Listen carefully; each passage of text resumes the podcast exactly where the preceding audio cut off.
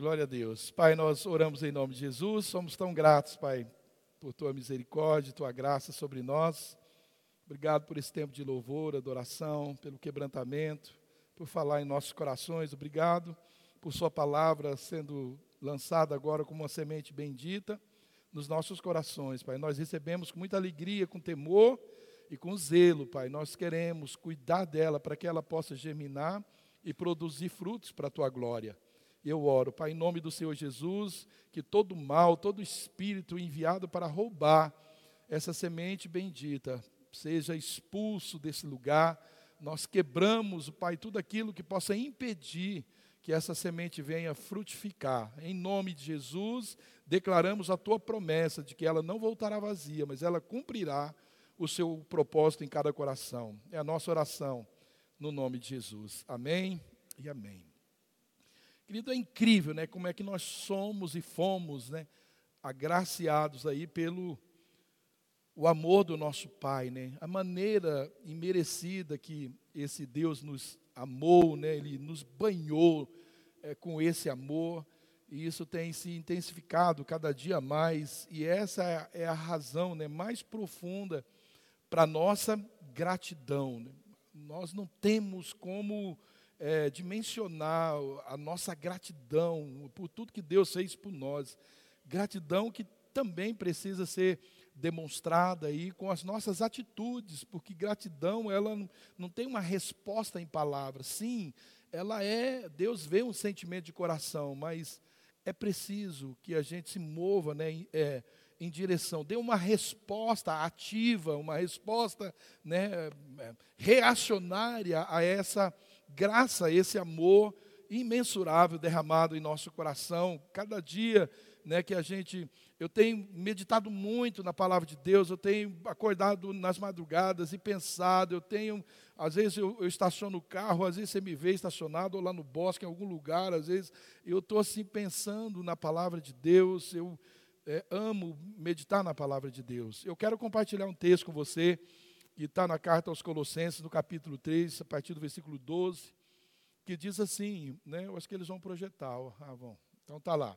Revestivos, pois, como eleitos de Deus, santos e amados de eternos afetos de misericórdia, de bondade, de humildade, de mansidão e de longanimidade. Eu quero que você repita comigo. Misericórdia, bondade, humildade, mansidão e longanimidade.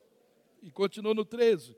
Suportai-vos uns aos outros, perdoai-vos mutuamente, caso alguém tenha motivo de queixa contra outro. Assim como o Senhor vos perdoou, assim também perdoai-vos acima de tudo isso. Porém, esteja o amor, que é o vínculo da perfeição.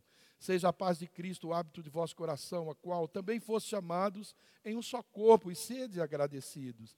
Habite ricamente em vós a palavra de Cristo, instruí-vos e aconselhai-vos mutuamente em toda a sabedoria, louvando a Deus com salmos e hinos e cânticos espirituais, com gratidão em vosso coração. E tudo o que fizerdes, seja por palavra, seja em ações, fazei-o em nome de nosso Senhor Jesus Cristo, dando por ele graças a Deus Pai. Querido, esse texto começa dizendo: revestivos, revestivos.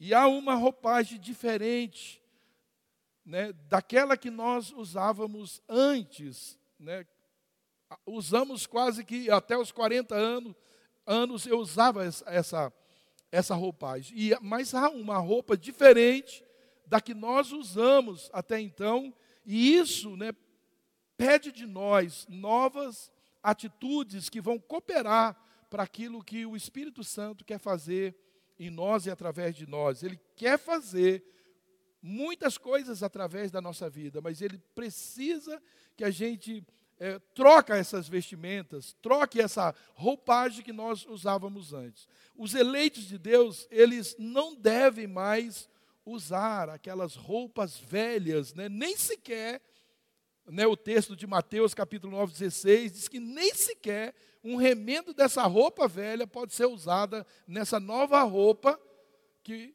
nós, nós começamos a usar a partir do momento que nós recebemos a Cristo no nosso coração.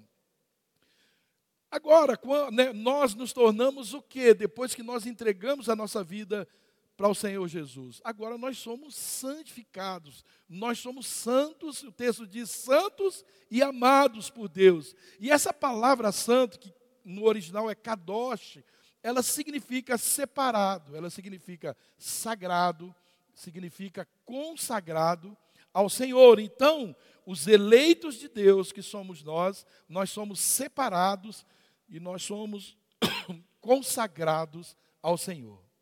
Olha o que, que é isso, querido. Não, nós não promovemos nada para essa consagração. Quem nos tornou santo foi o próprio Deus. Porque Ele é santo, Ele só se relaciona com o santo, Ele nos santificou, nos deu novas vestes, para quê? Para se relacionar conosco no nível de imagem e semelhança dEle. É incrível, não é isso, querido? Isso é demais, eu fico arrepiado, né? E tanto no Velho, né, como no, no, no Antigo Testamento, no, no, Velho Testamento, no capítulo 19, versículo 2 de Levítico, né, como no Novo, lá em 1 Pedro 1,16, Deus ele está dizendo, sede santo, né? Ou santo sereis, porque eu, o Senhor, sou santo. O Senhor não está aqui dando né, uma condicional, Ele está dando uma ordem, sede santo, Santo vocês serão, porque eu sou santo. Mas o que é ser santo? Qual é a fonte de santidade? O termo hebraico, né, como eu falei, para santidade é kadosh. Provavelmente, esse termo, ele veio do conceito de, de separação, ou de remoção daquilo que é sagrado do profano. É uma retirada, é uma, né, uma separação daquilo que não serve para Deus, daquele que, é, né, que está contaminado, para aquilo que é aceito por Deus, aquilo que é santo. Então Deus usou essa palavra para descrever muitas coisas né, e atividades para. É, isso tudo está relacionado à adoração, né, a esse convívio com Deus, a essa comunhão com o Senhor. Esse termo é usado né, é, é, para santo, ele, ele tem um significado de separado, como eu falei, e é, ela também dá a conotação daquilo que é fora do comum, que já não é mais aquilo que era, mas que saiu daquele estágio comum, daquilo que vivia, daquilo que era, e agora vai viver uma, um, algo sobrenatural, algo que foi gerado no coração de Deus. E o uso dessa palavra santo, desse termo, ele foi restrito ou ele foi limitado a um povo. Somente esse povo recebeu isso, que é o povo de Israel e os sacerdotes. Eles eram santificados, eles eram o povo santo, o povo de Deus. E nós, por enxerto, nos tornamos o Israel de Deus, e por Cristo nós nos tornamos o Israel de Deus. Né? Esse termo também foi, esse termo santo, ele foi dado para você ver o que Deus não quer só um povo santo, mas tudo que envolve a vida desse povo tem que ser santificado. Deus deu também esse mesmo nome a lugares como tabernáculo, a objeto, o altar, a mesa da preposição, o candelabro, todas essas coisas elas precisavam ser santificadas. Até o tempo. O sábado é o dia que o Senhor chama santo, é o dia santo do Senhor, o dia santificado pelo Senhor. O sábado é um dia santo, o sábado quer dizer descanso, não é na nossa cronologia um dia da semana, é um dia de descanso que todo Israel precisava de ter. Está na lei do Senhor, sábado é santo, é dia, não era dia de trabalhar, era dia de consagração. O oposto de santo, o que, que é? É impuro ou profano. Está lá em Levíticos 10, 10. Então, ou nós somos profanos, ou nós somos santos, não tem o um meio termo. Não tem um sanfone, não, sanfro, não tem, não tem. Não tem, você ou é santo ou é profano. Não existe um, um, eu sou mais ou menos, sou santinho, mais ou menos profaninho, mais ou menos. Não, não, não existe isso. Ou nós somos santificados ou não somos. E muitas vezes, querido, esse termo é, ele é usado também para nomear ali um espaço separado. Por exemplo, Lá no templo tinha o, né, o santo, o santo do santo, o lugar santo, está lá em Êxodo, depois você pode conferir no capítulo 28, também está isso aí, né? Que era um lugar separado, né? Daquele lugar que era mais comum, o átrio, ou fora ali do templo. Qual era o propósito nisso tudo ali do tabernáculo, sobre, falando sobre lugar? Adoração. Então a nossa santificação só tem um foco: adoração, porque é impossível adorar a Deus sem santidade. Não tem como se aproximar de Deus sem santidade. Sem a adoração, ela nem existe se não for da boca de santo. Se for em forma de música, são só canções, mas não é adoração. Se for em forma de oferta, dízimo, oferta, e se ela não for expressão de santidade, ela nem é adoração. Ela só é um ritual. Deus não quer ritual. Deus não quer sacrifício. Deus, Ele quer coração, né? Contrito, arrependido. Também Sião, às vezes ele é chamado de Santo Monte. Está lá no Salmo 2,6. E outras vezes também ele é usado para descrever ali uma característica, né? O nome de Deus, ele é literalmente expresso como santo nome. Em Levíticos, no capítulo 20, versículo 3, ele diz: Meu santo nome. E frequentemente, querido, esse termo, ele também é usado como verbo, santificar. É uma coisa, é santificar uma coisa, é consagrar isso ao Senhor, é separá-la do uso para o uso comum. Então, é, é, a gente pode ou não santificar uma coisa? Podemos santificar o meu carro ao Senhor. Meu carro nunca vai ser, eu vou consagrar o meu carro ao Senhor, e ele nunca vai ser usado para nada que é profano. Eu vou santificar minha roupa ao Senhor e ela nunca vai ser usada de maneira profana. Eu vou santificar tudo que, é, que, né, que eu tenho na minha casa. Eu vou santificar o Senhor a minha cama e ela nunca vai ser usada como um lugar profano. A gente pode fazer isso. Porque nós estamos separando algo, né, um objeto ou algo que até então era comum, que agora já não é mais. É algo que o Senhor recebe, é algo santo, é algo que tem a ver né, com aquilo que o Senhor espera de mim, com, é um, é, faz parte de um resultado é, que o Senhor espera da minha vida. Não só que eu, o meu corpo, a minha mente, a minha vida seja santificada, mas tudo aquilo que me envolve, meu trabalho, minha empresa, meu carro, tudo, meu, o ministério, tudo isso está no mesmo pacote. Se tiver alguma coisa dentro desse pacote que não está santificada ao Senhor, não tem como o Senhor estar ali. Não tem como. E o termo santo ele descreve algo, né, que é separado de coisas comuns, coisas impuras, de coisas contaminadas, né, do vício, da idolatria. E ele descreve pessoas, lugares, coisas, como eu falei, tempos né, de algum modo que está associado, como eu disse, à adoração. Qual é, querido, a fonte da santidade? Deus disse aos israelitas: Eu sou santo, eu sou o Senhor vosso Deus, portanto vós vos consagrareis e sereis santos, porque eu sou santo. Levíticos 11, no, no versículo 44. Perceba, querido, que na verdade, Deus ali, ele cria um mundo, né, ou né, ele cria ali um ambiente de santidade, um ambiente onde santidade está em tudo, né? Portanto, santidade, obviamente, não existirá sem aquele ambiente, sem que nós estejamos. Quem não é santo não pode santificar nada. Então, quando Deus santifica tudo, nós também precisamos nos santificar. Santidade, ela não é, querido, um atributo de Deus, mas ela é essencialmente a natureza de Deus. O Espírito Santo é Deus.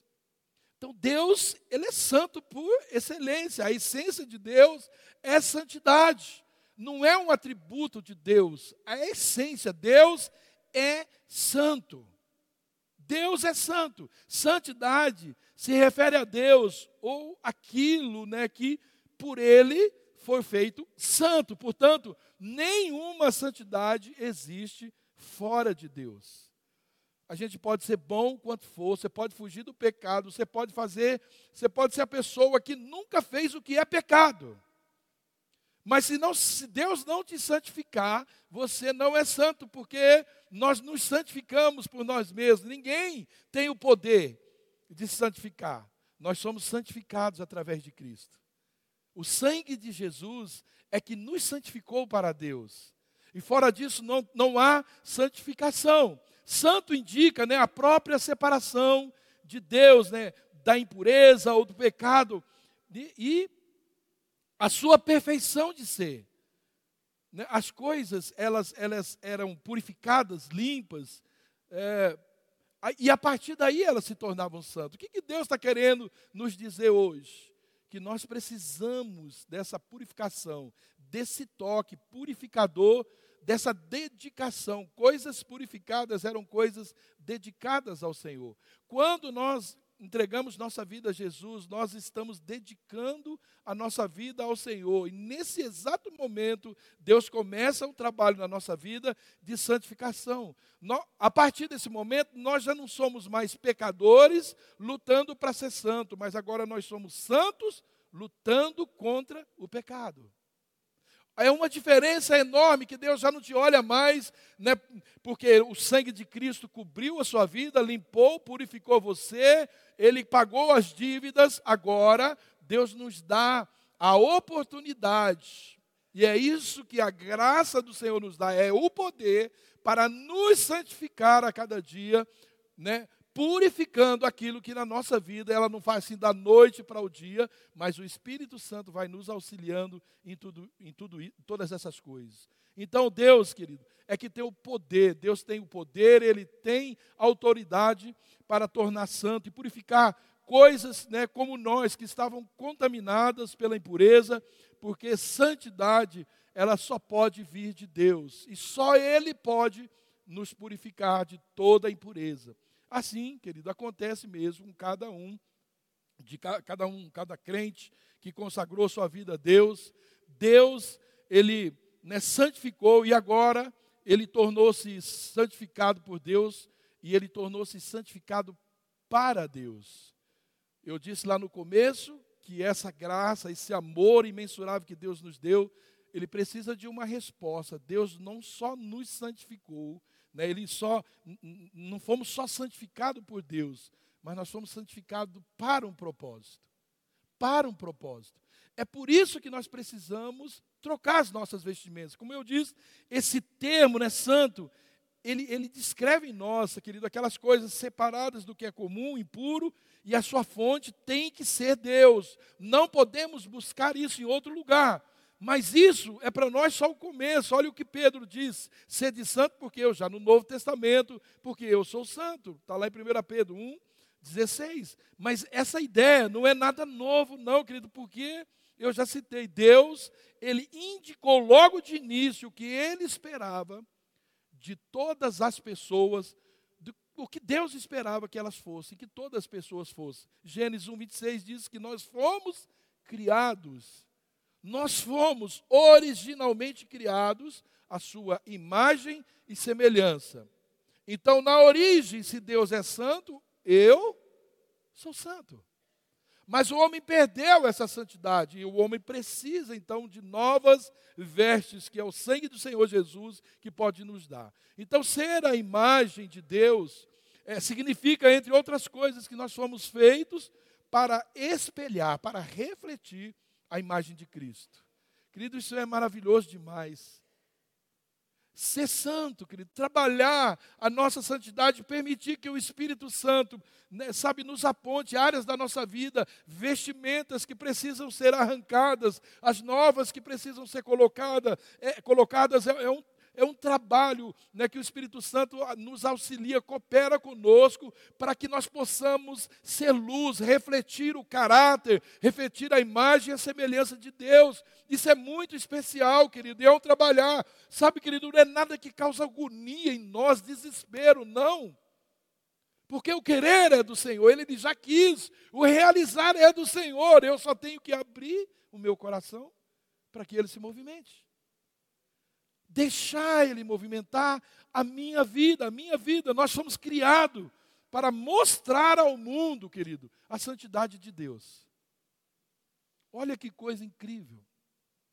Nós, querido, existimos nesse mundo para mostrar que Deus é santo, que Deus é misericordioso, que Ele é bondoso, longânimo, benigno, que Ele é amoroso, é gracioso, que Ele é lindo, que Ele é especial, que Ele é um Pai.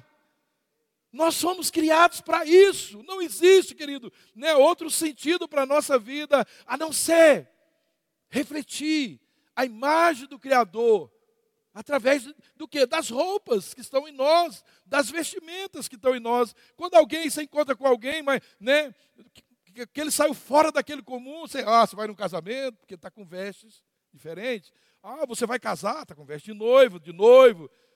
Ah, onde você vai? Você está ah, tá com roupa de, de, de, da academia? As roupas identificam para onde a gente está indo. Essas roupas, roupagens espirituais, nos apontam o lugar que nós estamos indo, reflete uma verdade que nós estamos perseguindo. Isso é muito especial, querido. Essa era a principal finalidade do homem, a verdadeira razão para a sua existência. Olha o que diz Eclesiastes 7,29. O rei Salomão que escreveu: Eis o que tão somente achei, que Deus fez o homem reto, mas ele se meteu em muitas astúcias. Olha o que o texto diz. Deus fez o homem reto, santo, perfeito, a roupa linda, linda. Mas o homem se meteu em muitas astúcias. Podemos refletir, queridos, se nós fomos criados à sua imagem e semelhança, como é que nós estamos agora? Como é que nós estamos agora, se nós somos criados em perfeição? Essa citação de Pedro ainda, ela permanece verdadeira como afirmação. Nós somos separados em Cristo e para Cristo. Mas como mandamento, nós podemos dizer que nós seguimos tudo isso, querido, né, estritamente nós seguimos isso, vamos fazer um exame. Né? Quais são as nossas vestimentas que vêm a partir daí, seguindo essa leitura do texto? O versículo 1 diz: Ternos afetos de misericórdia, de bondade, de humildade, de mansidão e longanimidade. Perceba que todas elas estão ligadas ao fruto do Espírito Santo. Então, querido, o que precisamos, na verdade, é do Espírito Santo. Porque todas, é, todas essas virtudes, atributos, estão ligadas ao próprio Deus. Então é o próprio Espírito Santo que nos santifica. A partir daí eu posso analisar né, se, como eleito de Deus, eu estou ornamentado de novas vestimentas ou novas vestiduras. Mas nós só vamos saber, querido, se nós temos o fruto do Espírito Santo quando houver alguma necessidade de praticá-lo. Portanto, querido, nós precisamos estar atentos quando nós pedimos alguma coisa para o Senhor, quando nós pedimos que Ele aperfeiçoe o nosso caráter. Você sabe, querido, pedir para o Senhor trocar as suas vestes, é, né, entre aspas, é perigoso, porque Ele pode deixar você peladão. Ou não. Pedir para o Senhor trocar as nossas vestes, querido, é pedir também para o Senhor expor o que está de errado. É pedir para, sabe, o, o, é, o que está fora, as vestes que estão ela precisa ser tirada. E aí é o nosso maior trabalho. Eu diria que é o esforço do Espírito Santo em nós tentar nos convencer de que essa veste não está boa, não está certa está curto, está mostrando, está errado, está suja, não está boa. Eu creio que isso é o maior trabalhar de Deus na nossa vida. Portanto, nós precisamos saber, queridos, estar muito atento. Por exemplo, eu quero ser misericordioso, que é a primeira vestimenta aí desse texto. De onde vem a misericórdia? De Deus. O Senhor é misericordioso. Tem muitos textos na Bíblia que descrevem a misericórdia de Deus. Jeremias diz assim, ó, em Lamentações 3:22. Jeremias, porque Lamentações é Jeremias, o livro é de Lamentações, tá? As misericórdias do Senhor são uma causa de não sermos consumidos, porque as suas misericórdias não têm fim. Renovam-se a cada manhã. Grande é a tua fidelidade. Olha o que o Senhor é. Então a misericórdia tem que nos vestir disso. Eu olho no texto e eu não vou dizer assim, o Senhor é isso, uau, eu posso usufruir disso. Não! O texto está dizendo para eu me revestir disso aqui. Eu me vestir disso aqui. Porque o Senhor é assim. E se Ele é assim, eu preciso me vestir disso aqui. O Salmo 103, 13. Como um pai se compadece de seus filhos, assim o Senhor se compadece daqueles que o temem. Compaixão é um sinônimo de misericórdia. Eu preciso me vestir disso aqui. O Senhor é assim. E Ele me santificou para eu reluzir, para eu brilhar a sua luz, para eu ser a, Ele aqui na terra. E eu preciso ser. Em Miqueias 7,18, a Bíblia diz: Quem é Deus semelhante a ti, que perdoas a iniquidade e que te esquece da transgressão do, do, é, do resto da tua herança?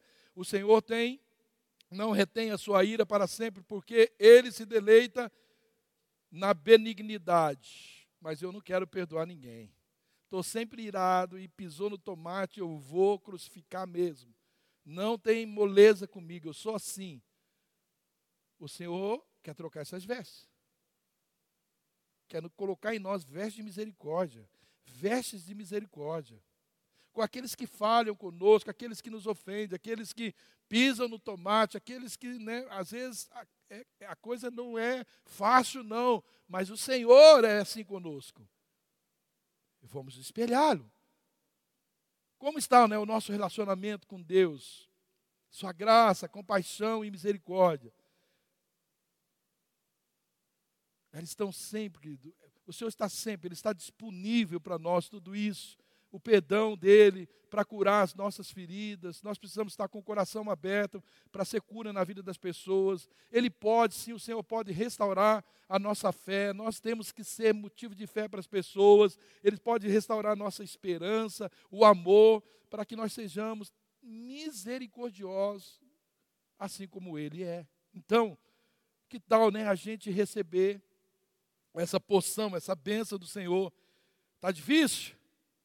Está difícil? Peça.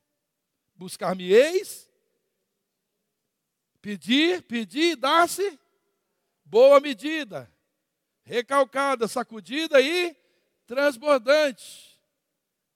Está difícil, vamos pedir, querido. Esses textos não estão aí para a gente só fazer de conta né, que, eh, que a gente leu. Não, não. Eles estão aí porque tem produzir um resultado na nossa vida. Agora o texto continua, ele fala também de bondade. É a bondade, querido, que faz a gente acumular amizades. Bondade é, é tremendo demais, né? Quando a gente tem atos de bondade, como isso abre um caminho, né? Por isso nós né, não podemos escolher com quem nós queremos ser bons. Porque bondade é um atributo de Deus e Deus é bom o tempo todo. O tempo todo Deus é bom, Ele não escolhe, Ele nunca escolheu ser bom só para algumas pessoas. Deus nos tem, não, olha, eu gosto do Kelly, porque o Kelly é tão legal, lê Bíblia, ora, me busca, é um bom marido, um bom pai, né, o Jorge, eu vejo como é que ele trata a Tati, eu amo tanto ele, mas os outros eu não, assim não sou muito bom, não, porque. Não, não, não. Deus não é melhor para um. Sou mesmo. Dou um bonzinho pro Ney, porque o Ney é tão lindo, fofinho. Fofinho não pode faltar, né? Ele simplesmente é bom o tempo todo, o tempo todo, em todo tempo, Deus é bom. Deus ele não tem reações de bondade. Tudo que sai dele exala bondade. E tudo que ele faz, a bondade. Não há nenhuma possibilidade de Deus não ser bom. Não tem. Deuteronômio 7,9 diz: Saibam, portanto, que o Senhor, o seu Deus, é Deus, e Ele é Deus fiel, que mantém a aliança e a bondade por mil gerações daqueles que o amam e obedecem seus mandamentos.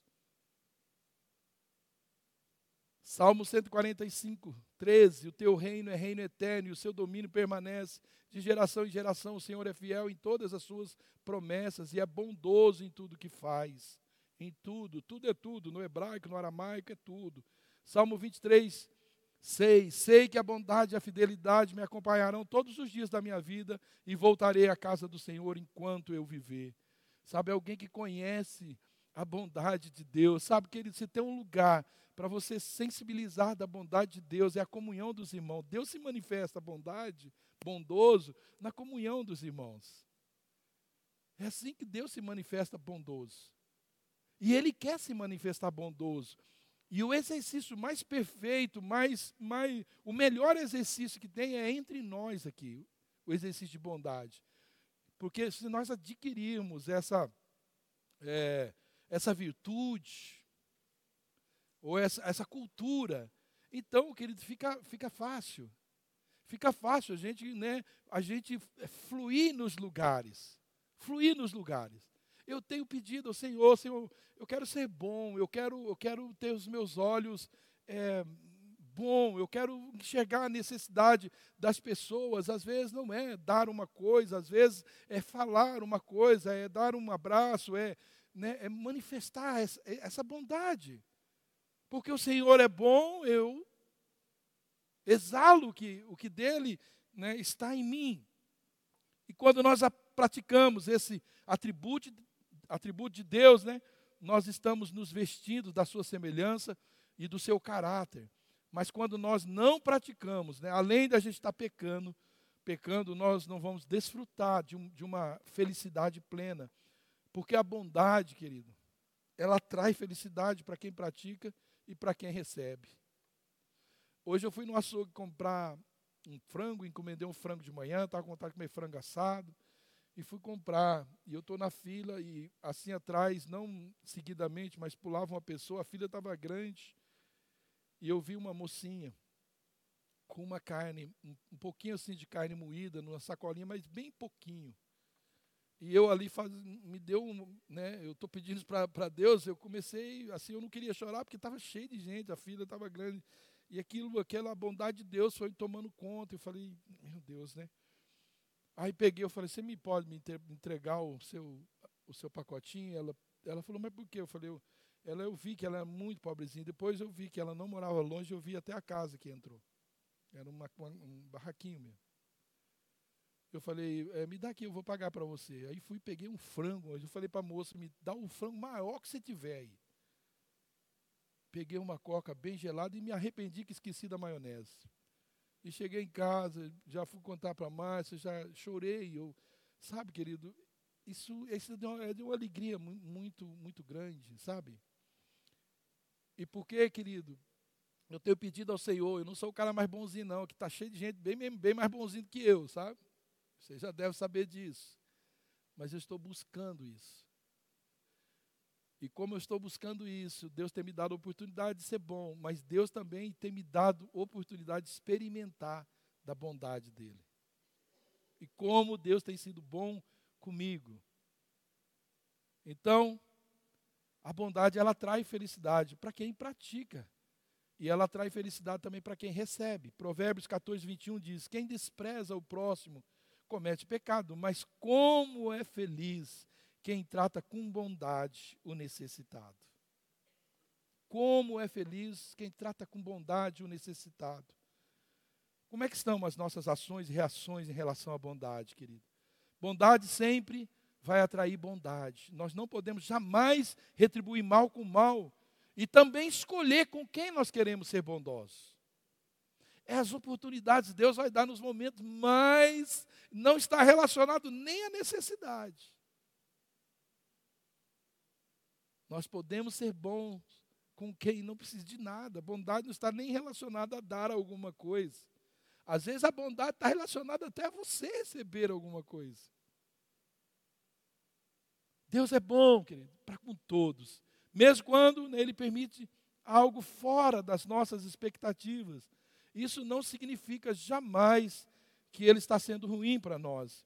E isso também nos diz né, que é, não é fazendo sempre né, o que as pessoas desejam, o que elas querem, que nós demonstramos bondade. Às vezes a bondade ela expressa no não, e às vezes no não, bem não mesmo. Às vezes a bondade se, ela se manifesta numa varinha na bunda.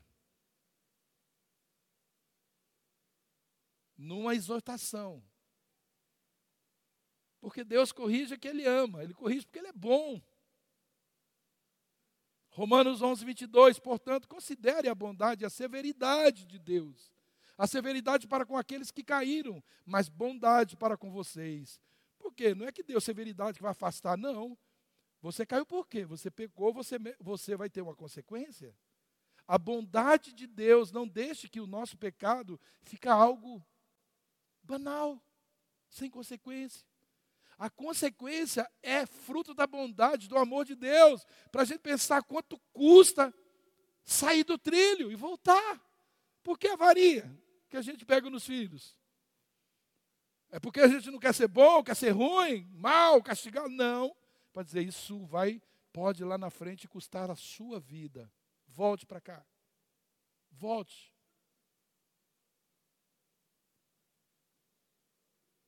Desde que permaneça, olha aqui, portanto, considere a bondade e a severidade de Deus.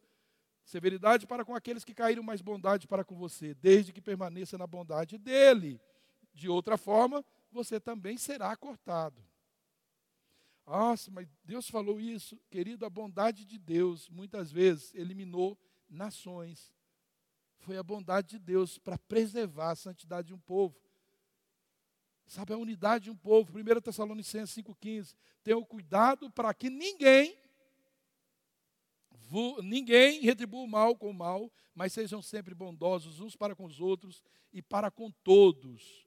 Outra vestimenta citada no texto é a humildade veste de humildade cai muito bem no crente, amém? Muito bem. A humildade, ela é uma virtude tão fundamental que ela faz parte do próprio caráter de Deus. A Bíblia diz que Deus ele é incomparavelmente exaltado, ele é majestoso, ele é né, grandioso, mas ainda assim ele se inclina para observar a sua criação. O Salmo 113, 5. Quem é como o Senhor nosso Deus, que habita nas alturas? Está dizendo, não há ninguém semelhante a Ele, ao qual se inclina para ver o que está nos céus e na terra. Porque um Deus tão grande, rodeado de adoração, o que, que Ele quer com esse monte de gente pecador? Somente o fato, querido, de Deus ser todo-poderoso e se relacionar né, como uma criatura tão tão falha como né, todos nós, já demonstra que Deus é humilde. Né? Além disso, o salmista ele diz que a grandeza do servo de Deus é o resultado da humildade que Deus demonstra para com ele. Se tem alguém grande, se tem alguém exaltado, se tem alguém elevado, é o resultado da humildade que Deus o vestiu. O Salmo 18, 35 diz assim: Tu me dás o teu escudo de vitória, na tua mão direita, a tua mão direita me sustém, desces ao meu encontro para exaltar-me. Olha que coisa maravilhosa, querido. Ele desce ao nosso encontro para nos exaltar. Mas a humildade, ela é uma virtude que também pode ser simulada por algumas pessoas. O apóstolo Paulo, ele faz né, esse alerta sobre, ele denuncia né, aqueles que fingem ser humildes por meio de falsas atitudes. Diz lá em Colossenses 2, 18 a 23, que ninguém vos domine sob pretexto de um falso culto de anjos e de formas exteriores de humildade, apoiando-se em visões que afinal nunca tiveram. E gente inchada pela sua própria esperteza, pode ter uma certa aparência de sabedoria pela devoção pela falsa humildade, pela severidade, pela severidade para com o corpo. Quer dizer, ele usa o corpo, severo com o corpo para mostrar né, humildade, mas não tem qualquer valor no domínio dos instintos carnais. Por outro lado, querido, homens como Abraão, Jó, Moisés, Jeremias, Paulo e tantos outros, eles refletiram e refletem o que significa um espírito humilde. Mas sem dúvida, não houve ninguém como Jesus, né, que é o nosso maior exemplo de humildade. Durante seu ministério, ele deu muitas, várias, muitíssimas demonstrações de humildade, como por exemplo, a sua atenção com as pessoas que eram desprezadas, pessoas que eram rejeitadas, que ninguém queria nem falar, não queria nem, aliás, queria era matar, e ele foi lá, e ele se relacionou, ele ele, ele, ele se né, é, compadeceu dessas pessoas, ele se, sabe, ele foi no lugar dessas pessoas. Ou quando ele lavou os pés dos seus discípulos. Ele era Deus.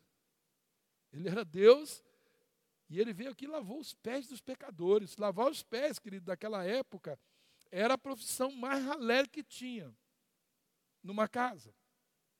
Os ricos tinham numa casa alguém que lavava os pés de uma visita. Às vezes dava óleo, passava óleo né, na pessoa. E essa era a posição dos escravos mais, os mais humilhados.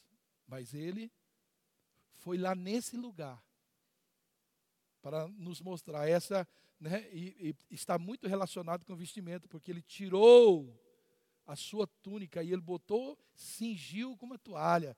Qual era aquela toalha? De servo. Ele usou a roupa do servo, ele usou a roupa que o empregado usava para fazer aquilo. E ele disse: sendo eu o maior. Quem é o maior? Sou eu, sou eu. Se eu sendo maior, eu servi, vocês vão fazer o mesmo. Vocês vão tomar essas roupas e vão fazer o que eu fiz com vocês. Querido, a verdadeira humildade ela é desenvolvida no crente pela ação e habitação do Espírito Santo na sua vida. A humildade, ela não é aquele complexo de inferioridade. Ela é uma atitude sincera. Ela não dá lugar nenhum para arrogância, ah, daquela autossuficiência. Aquele que é verdadeiramente humilde, humilde né? ele reconhece a sua total dependência de Deus. Ele sabe, querido, que tudo que tem vem do Senhor.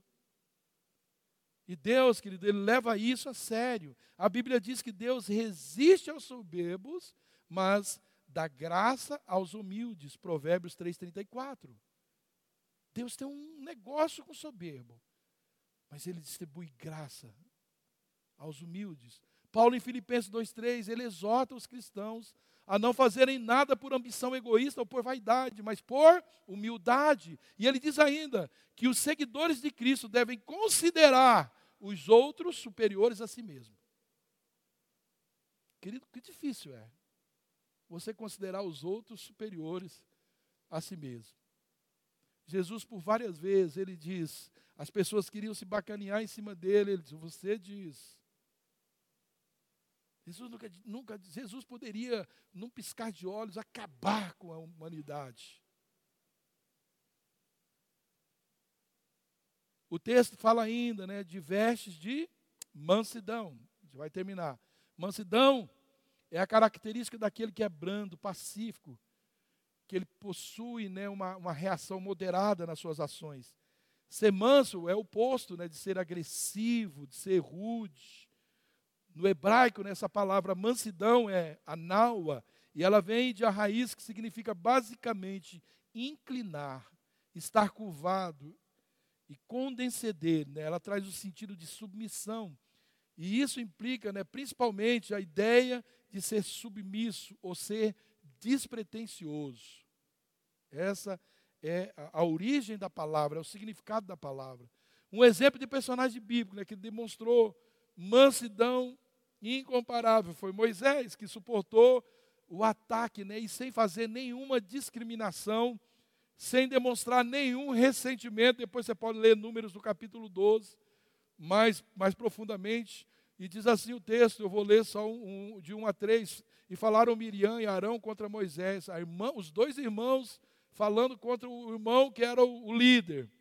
Miriam e Arão contra Moisés por causa da mulher cozita com quem casara, porquanto tinha casado com uma mulher cozita. E disseram: Porventura falou o Senhor somente por Moisés, se levantando contra o seu líder, não falou também por nós? E o Senhor ouviu. E era o homem Moisés muito manso, mais do que todos os homens que havia sobre a terra. Isso é Deus que falou. Querido, se você ouvir isso aqui de Deus, as pessoas olhar e falar isso da gente, uau, nunca vi um camarada tão manso quanto o pastor Ney, oh, aleluia, glória a Deus, profetiza, irmão, amém. Quem falou amém, depois vão conversar comigo. Eu já vou mostrar toda a minha mansidão. a Denise, a Denise.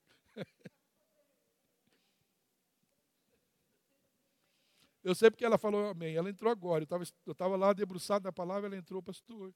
Me libera para ir na casa da minha mãe. É aniversário dela, do pai, da minha irmã, do cachorro, do gato. É aniversário, todo mundo na casa dela. Foi aniversário essa semana. Né, né Denise? De nada. Terceira por ela, irmã. Que eu quero mostrar a ela toda a minha bondade. Mas tem uma, para, uma passagem que ainda a gente pode destacar também, o Salmo 45, 4, onde essa mansidão ela é mencionada como uma qualidade do Messias que viria. E no Salmo 37, 11, o salmista Davi ele descreve que os mansos herdarão a terra. E essa expressão, ela foi repetida pelo Senhor Jesus, lá em Mateus, no capítulo 5, versículo 5. Ele diz que os mansos herdarão. Os mansos. No Novo Testamento, essa palavra mansidão, ela indica especialmente uma atitude de completa submissão a Deus e a sua palavra. Olha bem, querido, não é obediência, é mansidão. Você sabe por que, que quando a gente vai lidar com uma pessoa que está tomada por demônios, quando você fala a palavra, ela levanta com, ela levanta com, com, com, é, com fúria. Tiago 1,21, por isso, rejeitando toda a imundícia e superfluidade de malícia, recebei com mansidão uma palavra em vós enxertadas, a qual pode salvar as vossas almas receber com mansidão a palavra que vós enxertada, porque essa palavra, quando é recebida com mansidão, ela pode salvar a sua alma. Então nós podemos dizer, querido, que ser manso é ser capaz de né, restringir a própria força para a gente agir adequadamente em situações extremas. Eu fico imaginando, querido, eu no lugar do nosso irmão Moisés naquele deserto. Moisés foi né, ele viu a terra prometida. Eu acho que eu não ia ver nem o mar morto, nem o mar vermelho. Também não, Tati? Você entendeu, querido? Porque eu, eu ia usar né, aquela, aquela que o achômetro ia estar. Não. Né? Moisés deu um tapinha na pedra, talvez ia dar um chute aquela pedra, né? Deu uma varadinha. Aquele, imagina, querido. A gente fala em que 3 milhões de pessoas, eu acredito que mais um homem, querido, liderando aquele povo.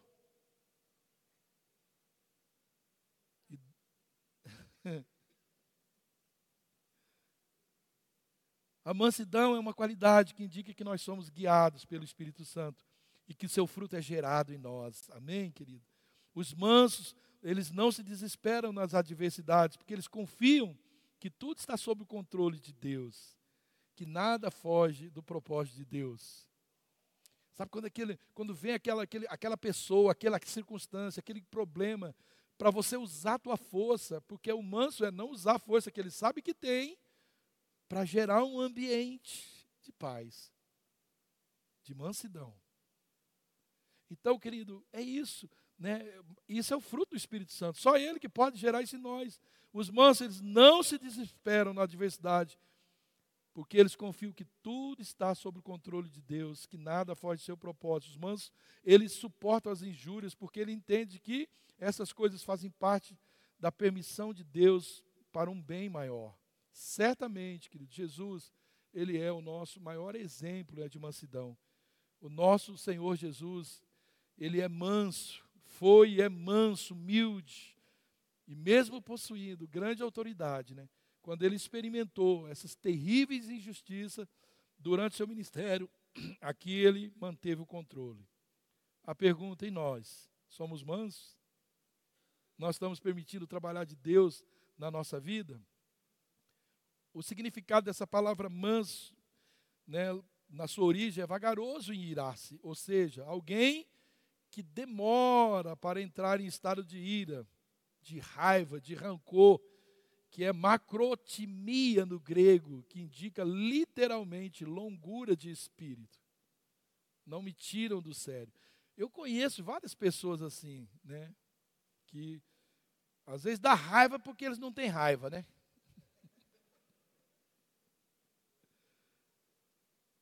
A longanimidade e a benignidade estão né, correlacionadas dentro do, desses ensinamentos de Deus. Então, o ato da gente ter paciência perante os problemas né, ou injúrias é característico da longanimidade, enquanto que a benignidade é o ato de fazer bem. essa expressão, ela também pode ser entendida, compreendida na Bíblia como paciência, misericórdia, compassividade, serenidade, bondade, generosidade. A longanimidade, ela é uma das características daqueles que seguem os passos de Jesus. Então, através do Espírito Santo, a gente pode sim, querido, desenvolver o nosso domínio próprio, agindo com temperança, com paciência diante das situações. Nosso Deus é longânimo, amém? E foi a sua misericórdia que né, possibilitou a nossa salvação através do sacrifício de Jesus. Efésios 2,4: Todavia Deus é rico em misericórdia, pelo grande amor com que nos amou. Deus, Ele é para nós o maior exemplo de longanimidade, Ele é né, reconhecido pela sua bondade. Jeremias 2,13 diz: Rasgue o coração e não as vestes. Voltem-se, Joel, voltem-se para o Senhor, para o seu Deus, pois ele é misericordioso e compassivo, muito paciente, cheio de amor e arrepende-se e não envia a desgraça. Então eu quero concluir, querido, relendo esse texto e oferecendo para você uma tarefa para você meditar durante a semana. E ele continua nos oferecendo aí mais vestimentas ainda muito preciosas e que são necessárias para as nossas vidas. Amém? Bota o texto enquanto eu vou ler. Ah, eu já botei, tá certo. Vamos ler todo mundo juntos? Vamos lá, um, dois, três e.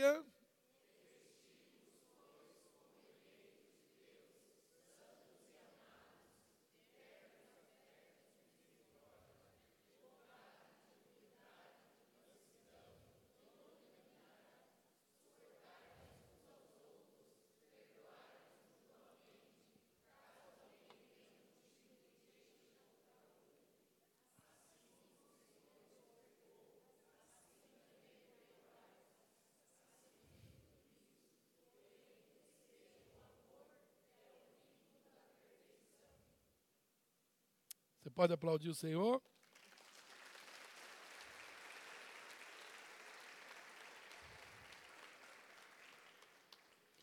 Ah, sabe, queridos, é, essas, essas palavras, eu, eu gosto de ministrar a palavra prática, essas palavras confrontam a gente.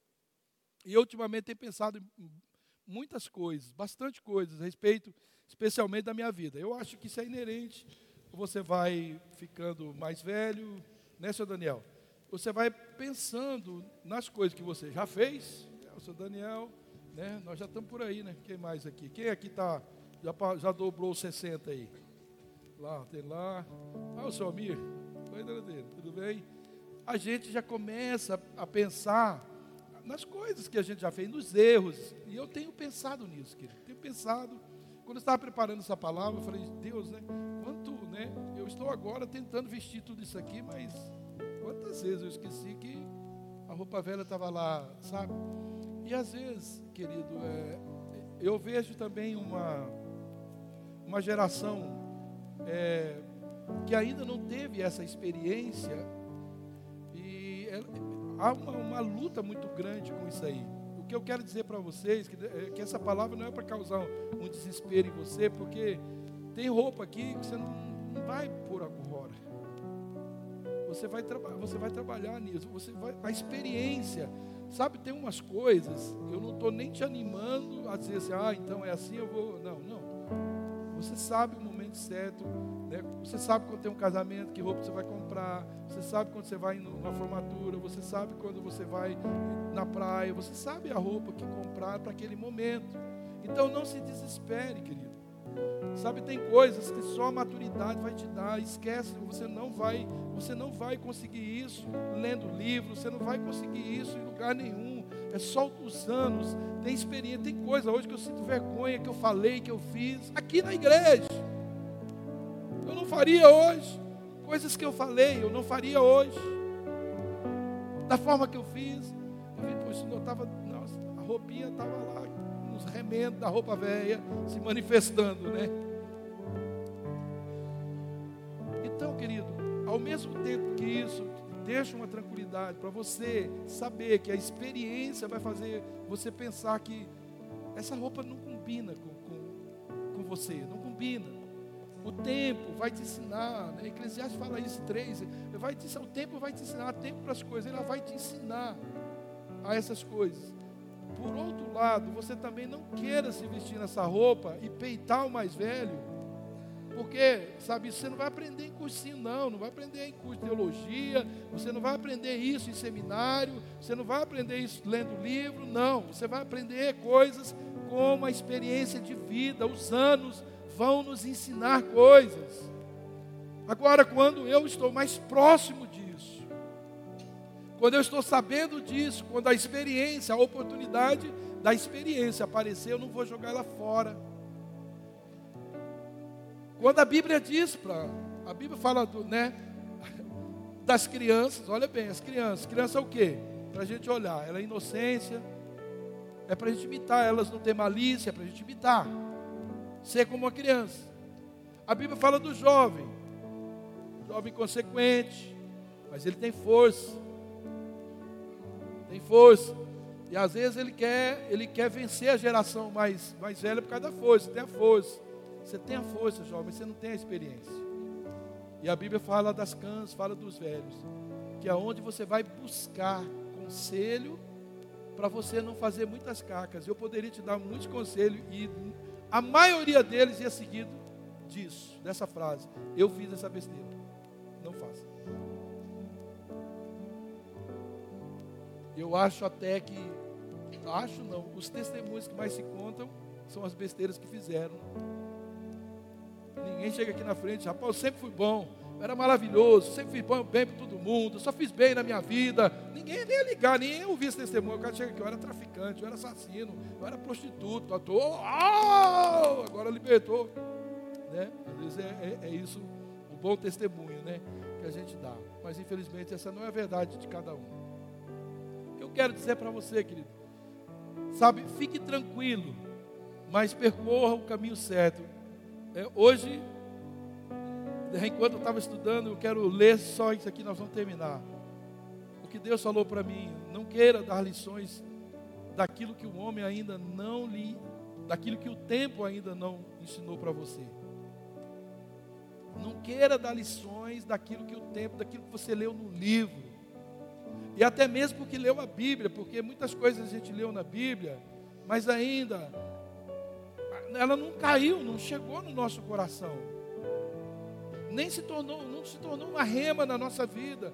Nós não somos, não fomos ainda transformados por aquela verdade. Então não queira dar lição daquilo, daquilo que o tempo não ensinou para você, daquilo que você né, é, é, vê nos outros, mas que ainda não faz parte da sua vida. Porque é fácil, a gente vai num congresso, a gente, ontem fomos num, num, num congresso de, lá de, empreendedores, foi fantástico aquilo lá. Mas eu não adianta pegar tudo que eu vi lá aqui e falar para você chegar aqui tão duro em todo mundo que eu vi lá, porque né, isso não funciona. Tem coisas que eu ouvi lá que ainda não faz parte da minha vida, mas que eu preciso tomar decisões que vão de encontro. Porque ainda, então, não adianta fazer isso, porque isso ainda não chegou o seu tempo. E não se acuse por isso, porque tem coisas que somente a sua própria experiência é que te dá autoridade para ensinar. Não é o que você leu, não é o curso que você fez. Porque isso é fácil. É fácil falar o que a gente leu, o que a gente estudou. Difícil é falar o que a gente vive, o que a gente aprendeu na vida, com os anos, o que isso no Senhor nos ensinou. Então, não é o que você lê nos livros, e nem nas experiências dos mais velhos, é o tempo. Porque é fácil eu ver, né? Eu vi as coisas como meu pai era, e muitas coisas dele, ele nem era um cristão na época, e eu queria, mas é difícil ver isso meu pai, né? Meu pai, né? O pai era um cara muito, muito, muito, muito, muito diferente de, da maioria dos homens que vejo até hoje. Caráter, muitas virtudes. Eu falei, meu Deus, ser como meu pai não, não é fácil. Então não adianta eu contar a história do meu, do meu pai para você, a experiência dele. Eu preciso transmitir a minha experiência. Eu quero te encorajar, querido, a, a você almejar essas roupas você olhar, sabe aquela roupa que você passa na vitrine e fala, um dia eu vou ter dinheiro para comprar, um dia, né? É isso aí que eu quero. É você ler a Bíblia, ler isso, e você meditar nessas palavras, é isso, é esse caminho que eu estou andando. Eu não vou sair dele. Eu sei que nos, através dos anos a minha experiência de vida vai me botando essas roupas, Deus vai me vestindo, Deus vai me calçando, Deus vai me preparando. E eu quero isso, né? O conselho ao mês, sonhe, foque em novas vestes, novas vestes, novas vestes. Ah, pastor, mas a minha está bem bonita, glória a Deus. Eu também acho que a minha não está tão feia, mas não está como eu quero que esteja, como Deus quer que esteja, não é eu não, sabe? Mas eu sei que mais uns anos eu vou ter mais experiências, e essas experiências, elas vão me decepcionar, elas vão produzir meu coração uma necessidade. Deus nos, nos impulsiona, precisa ter tempo para todas as coisas. Eu creio, Jorge, há tempo para todas as coisas, sabe? dá, jovem, não dá. Não dá para você viver o que eu vivo hoje. Você pode até, né? É, é, eu posso até te contar as minhas histórias, mas algumas experiências você vai passar, você vai aprender com experiências. E o conselho para acabar mesmo agora, não queira aprender com os resultados negativos, com as coisas que você vai sofrer sem necessidade. Sabe? Sem necessidade.